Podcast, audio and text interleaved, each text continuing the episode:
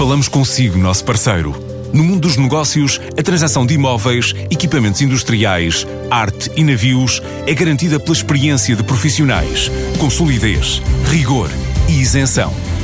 Encontre-nos em avaliberica.pt. A Vale Ibérica, porque é de leilões que estamos a falar. A ICEP quer mostrar o que se está a passar nos mercados internacionais e o que está para vir. O objetivo é partilhar todos os anos, através de uma conferência anual, os resultados que a Agência para o Investimento e Comércio Externo está a fazer.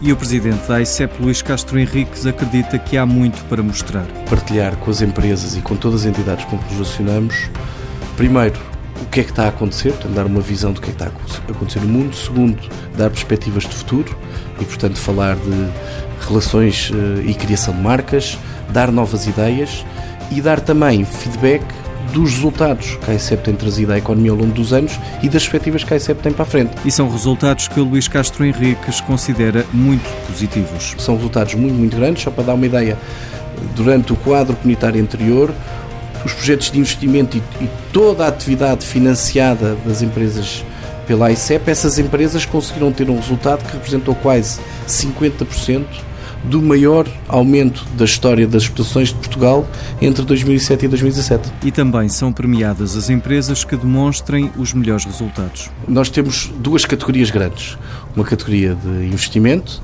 uh, e uma categoria de exportações. O que nós fomos fazer foi pegar à luz dos critérios do Portugal 2020, que achamos que são bons critérios de impacto na economia, e perceber quais eram as, as três empresas tinham obtido os melhores resultados em cada uma destas categorias. E a Eat Tasty, a startup de entrega de refeições caseiras, foi às compras e adquiriu a Breadfast, de pequenos almoços ao domicílio.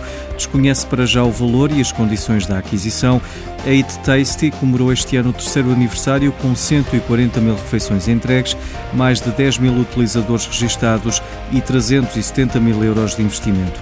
A startup anunciou recentemente a inauguração de um espaço em Madrid, pretendendo para tal duplicar a equipa. Houve também melhorias nas emendas e a introdução de novas receitas.